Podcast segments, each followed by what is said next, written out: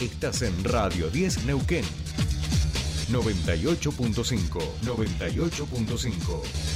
Radio 10. Desde las 7 y hasta las 9. Tercer puente.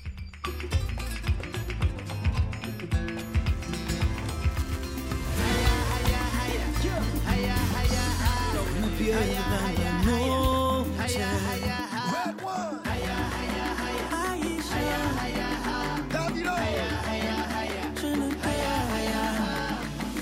wanna walk the walk on every street. I wanna out with the world my feet. Hit every discotheque and ask it for me. Yeah, yeah.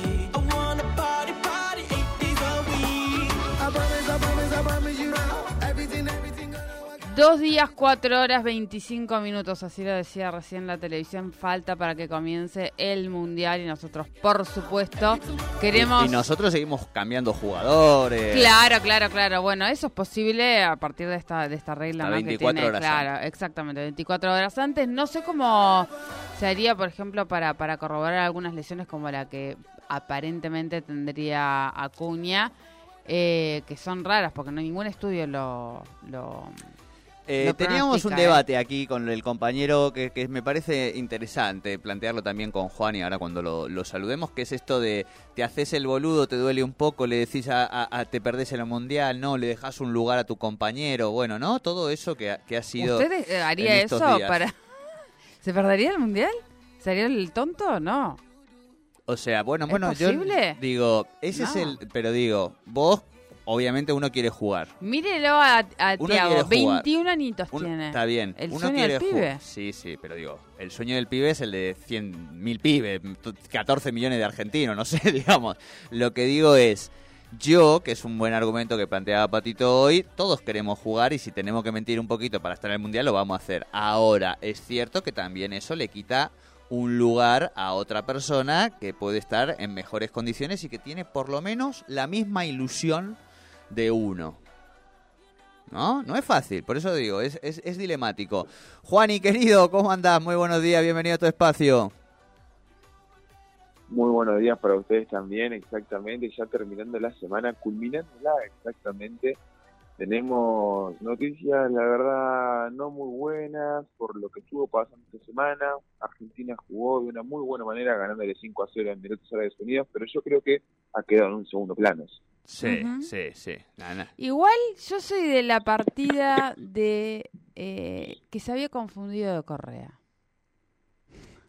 Todo bien, ¿no? Como Con cuando Joaquín uno saca al perro, a veces haga y se confunde. Se confunde de Correa. Para mí se confundió de Correa. Yo me preguntaba por qué había llamado a Joaquín y no Ángel.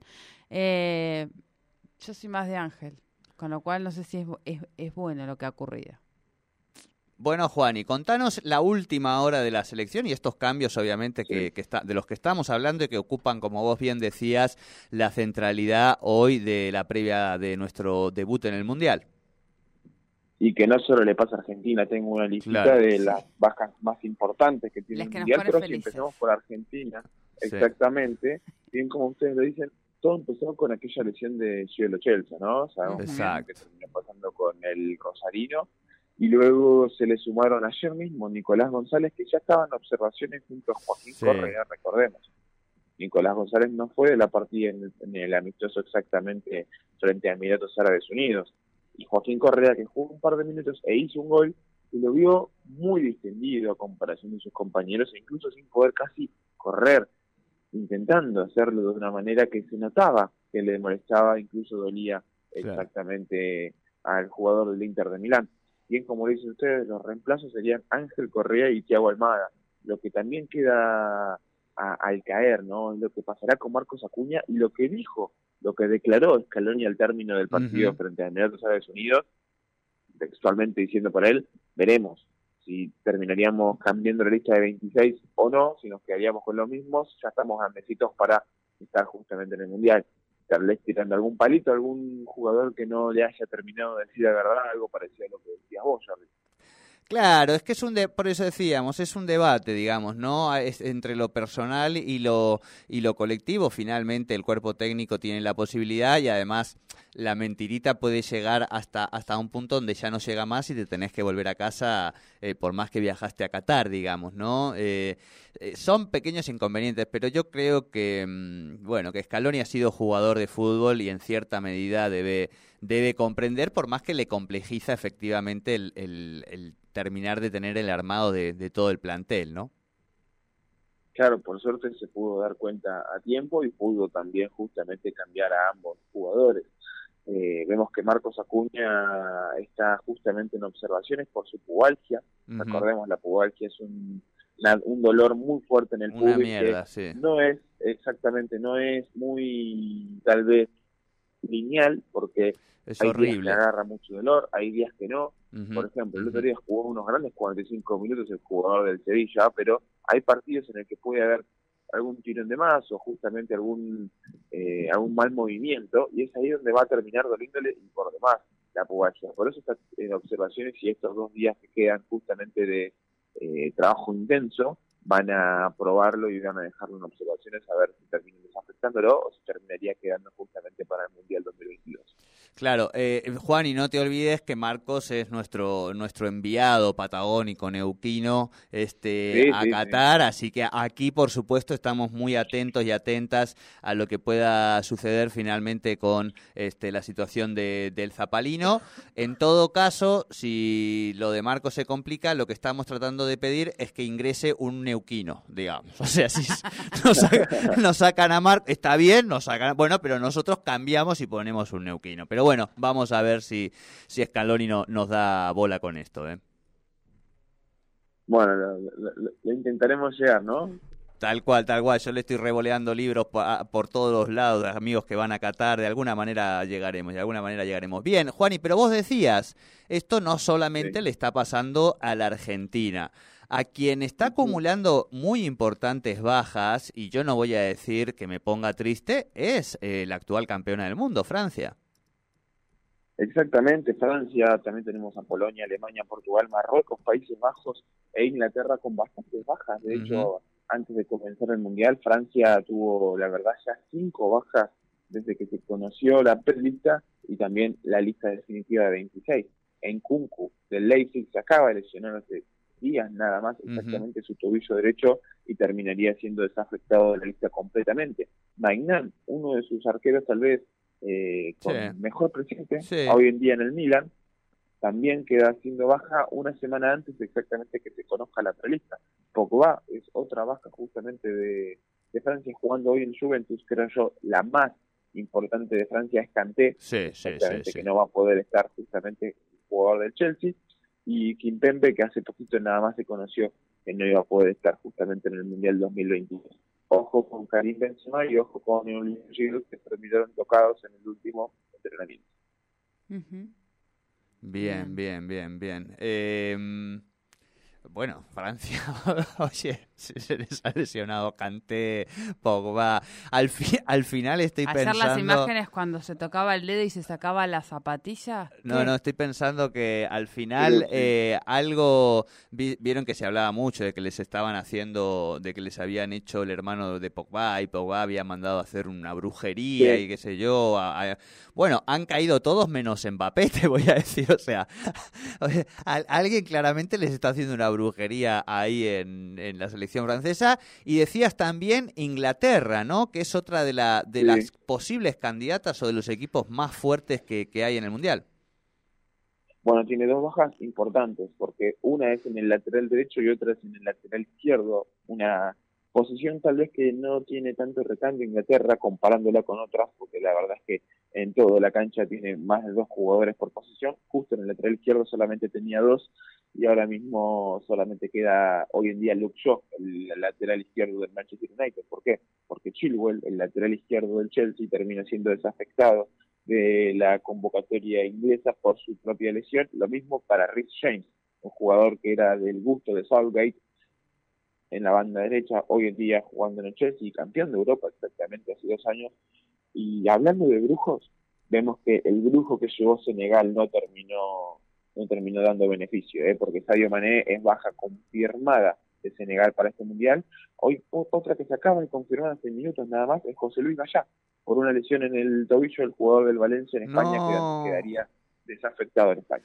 Ay, nuestra contribución a la selección española del Valencia. Gran jugador, eh, gran, gran, gran lateral. Bueno, una, una lástima, una lástima eh, también. Eh, se, se está, el resto, digamos, o sea, vamos a pensar en los grandes jugadores, ¿no? Este, Sí. en, en Cristian, el resto todos, todos más o menos llegando bien, vamos a decir, sin molestias. Sí, sí, sí, exactamente. Los demás, los, los, los llamados estrellas, si se quiere, Mbappé, Neymar, otra vez Cristiano Sí. Ronaldo, Messi, están la verdad, toco madera sin eh, molestias por ahora, pero sí tenemos jugadores en sus propias selecciones que están tocados, por ejemplo, en Portugal, Diego Jota, el jugador del Liverpool, Sí. está siendo desafectado de, de la selección. Pedro Neto, jugador y Apa. delantero del Wolverhampton de Inglaterra, también lo mismo allí en Portugal. En Alemania tenemos dos bajas también de renombre, porque tal vez no tienen tanto recambio como en otras posiciones. Timo Werner, el alemán Claro. jugando en el Leipzig, ex, ex Chelsea exactamente, no va a ser parte del Mundial. Lo mismo para Royce, del Borussia Dortmund, que se vuelve a perder un Mundial como en el 2014 y vuelve a ingresar Götze en su lugar. Veremos lo que termina pasando, ¿no? Ay, Dios, yo ya tengo unos nervios, no sé esto, cómo, cómo, cómo vamos a llegar al, al domingo, lunes y, y martes. Eh, sabemos que el martes 7 de la mañana es el debut de la selección argentina. ¿El siguiente Sí. partido, Juan, y cuándo es? Bueno, el primer partido, para ir un poco en orden cronológico, es justamente Qatar-Ecuador a la una de la tarde del domingo 20. Recordemos, a las 12 estaría la ceremonia inaugural. Ya ese, eh, pasando al lunes, porque es el único partido que tendremos el domingo, justamente tendríamos uno del grupo B, Inglaterra contra Irán a las 10 de la mañana. A la una de la tarde de ese mismo día, Senegal contra Países Bajos en un gran partido. También Estados Unidos contra Gales a las 16 horas. Ya pasando el martes, tendríamos el partido de la Argentina contra Arabia Saudita a las 7 de la mañana. A las 10 de la mañana lo tendríamos entre Dinamarca y Túnez. A las 13 horas México contra Polonia, muy atentos porque serían Sí. nuestros pro- propios rivales. Y por último, en el grupo D, Francia versus Australia a las 16 horas. El próximo partido de Argentina sería el sábado, exactamente a las 13 horas. Muy bien, muy bien. Eh, ojo, ojo a Australia, ¿eh? Para mí. ¿Australia? Sí. Yo le tengo fe. Yo tengo un pronóstico con Australia. A ver, a ver. Para mí pasa primero Dinamarca y segundo Australia. Exacto. Yo también tengo el mismo pronóstico. Mire, ¿eh? Están nos alineamos. Nos, ¿eh? nos alineamos. ¿eh? Vos, ¿tendrán algo Sí, en anote, Australia? anote. Mire que yo ya gané, gané dos prodes, Yo quiero decirle, ¿eh? Do- eh, yo- yo- Dos prodes con bastante, con un pozo lindo. Usted ya ganó, acumulado. usted ya ganó. Eh, yo no, no- Australia, disculpen, tampoco lo tengo tan seguido, pero, pero bueno, lo vamos a, a- a mirar al menos. Este, bueno, Juan y querido, cuando hablemos la próxima vez, ya habrá empezado este. Ah, no. Hablamos, Sí, sí, sí. claro, el miércoles hablamos, porque el lunes no tenemos programa. ¿Y qué? Y bueno, yo, te- el, Juan, y el lunes te voy a llamar igual, digamos, aunque no haya, aunque no haya programa como para comentar la previa. Y el miércoles salimos en la radio, ¿te parece? Me parece muy bien. Bien, vamos, vamos perfecto, todavía, claro. Me deja- perfecto. me dejas sin columna de deportes el lunes. No, me muero sin hablar te así. una cosa, Jordi. Sí, por favor, Juan. Eh, tend- tendremos el- la última fecha de la Fórmula 1, el GP de Abu Dhabi, el domingo a las 20, el domingo 20 de noviembre, perdón, a las 10 de la mañana. Veremos quién queda segundo. Ya conocemos el ganador hace por lo menos cinco jornadas, que es Verstappen.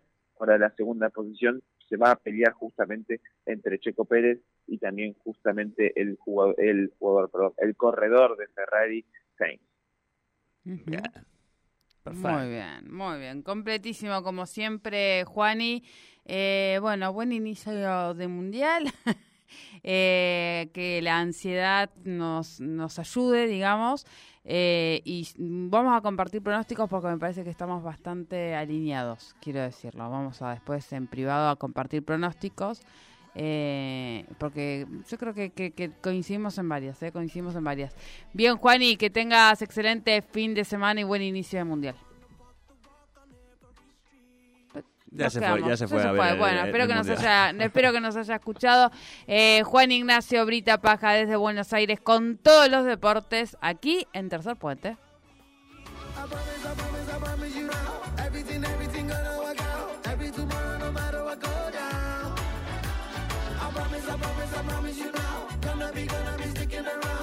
Tomorrow,